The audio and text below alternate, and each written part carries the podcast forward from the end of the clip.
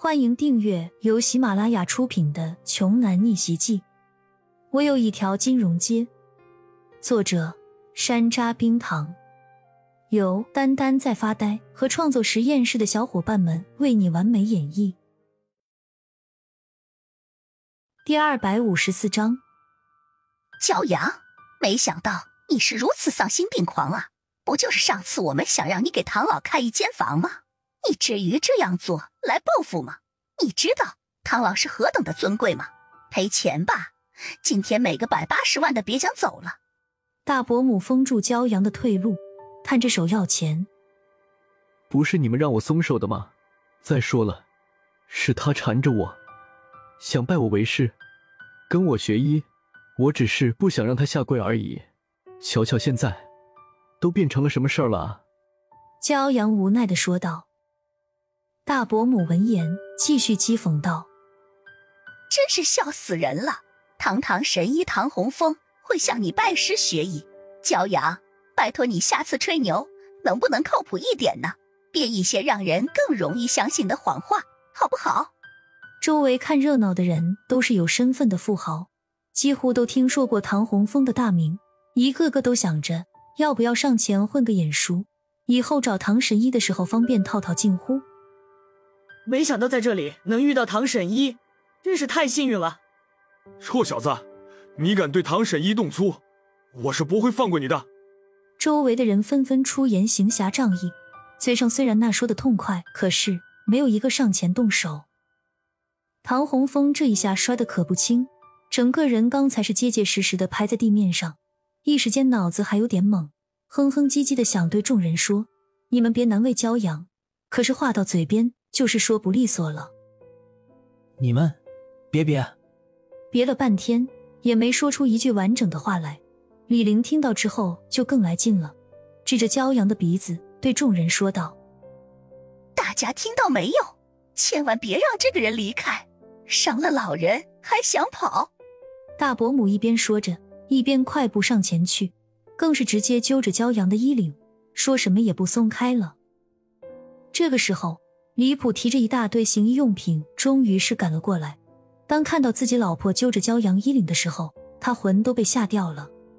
李普将唐洪峰的东西往地上一扔，就立马飞奔了过去，连忙对老婆大吼了一声：“贱人，你在干什么？”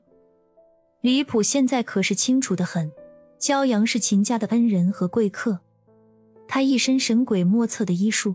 甚至能让唐洪峰都会屈服和崇拜。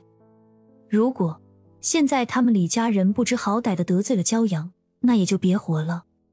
赶紧找个风水好的地方，把自己直接活埋了算了。老公，你回来了！我刚才可是帮了你大忙。这小子对唐老无礼，我正教训他呢。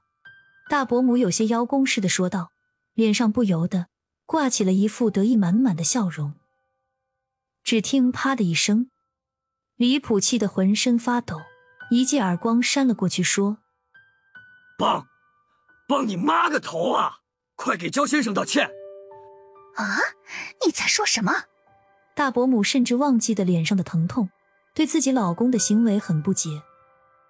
一旁的李玲也看不懂了，对父亲解释说：“老爸，您这是在干什么？